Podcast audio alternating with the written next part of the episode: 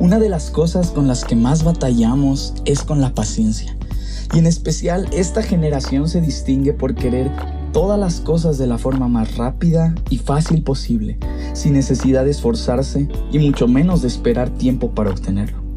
Ahora pensemos, si en el ámbito natural nos cuesta tanto esperar y entender que las cosas sucedan dentro de la línea de nuestro tiempo, es por esta razón que la mayoría del tiempo nos cuesta aún más poder ser pacientes a las formas y tiempos de Dios.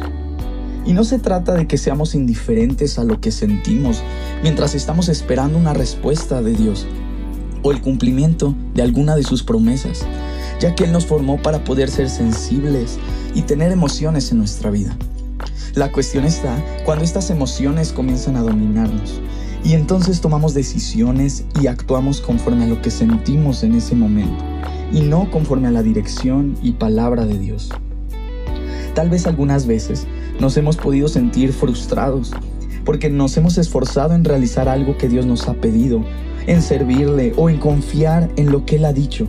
Pero al pasar el tiempo no vemos físicamente un resultado de aquello que Él nos habló. Y es que en muchas ocasiones atravesamos por tiempos en donde pareciera que Dios no nos está hablando y que tampoco podemos sentirlo. Pero eso no quiere decir que Dios no sigue con nosotros o que no está trabajando. Simplemente es un proceso en el que Dios está perfeccionándose en nosotros, aún en la debilidad que pudiéramos experimentar. En Hebreos 6:10 nos dice que Dios no es injusto, pues no olvidará con cuánto esfuerzo han trabajado para Él y cómo han demostrado su amor por Él sirviendo a otros creyentes, como todavía lo hacen. Esto nos habla de un constante amor y servicio a Dios y a los que están a nuestro alrededor. De hecho, nos anima a seguir haciéndolo mientras tengamos vida, pues de esta forma nos aseguraremos de que lo que hemos estado esperando se cumplirá, porque así podremos ser sensibles espiritualmente a lo que está sucediendo. Y algo que es muy importante es que podamos estar cercanos a personas que constantemente puedan estarnos retando a perseverar y a crecer en fe. Pues de esta forma, ellos podrán ser un testimonio real y cercano del cumplimiento de las promesas de Dios en ellos. Y por lo tanto, nuestra esperanza se mantendrá firme, creyendo que las promesas de Dios que nos habló a nosotros también se cumplirán. Tenemos el ejemplo de Abraham, a quien Dios le hizo una promesa diciéndole, ciertamente te bendeciré y multiplicaré tu descendencia hasta que sea incontable.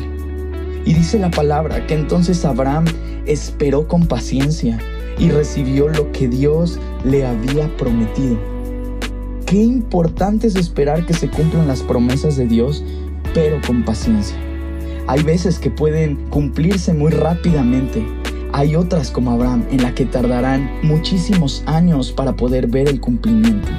Pero está escrito que Abraham esperó con paciencia y recibió esa promesa.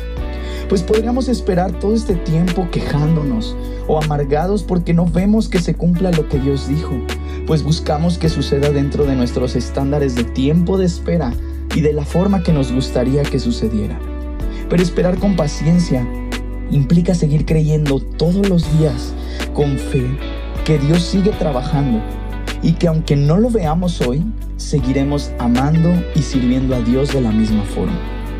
Pues los que hemos acudido a Él en busca de refugio, podemos estar confiados, aferrándonos a la esperanza que está delante de nosotros. Y esta esperanza será un ancla firme y confiable para nuestra alma.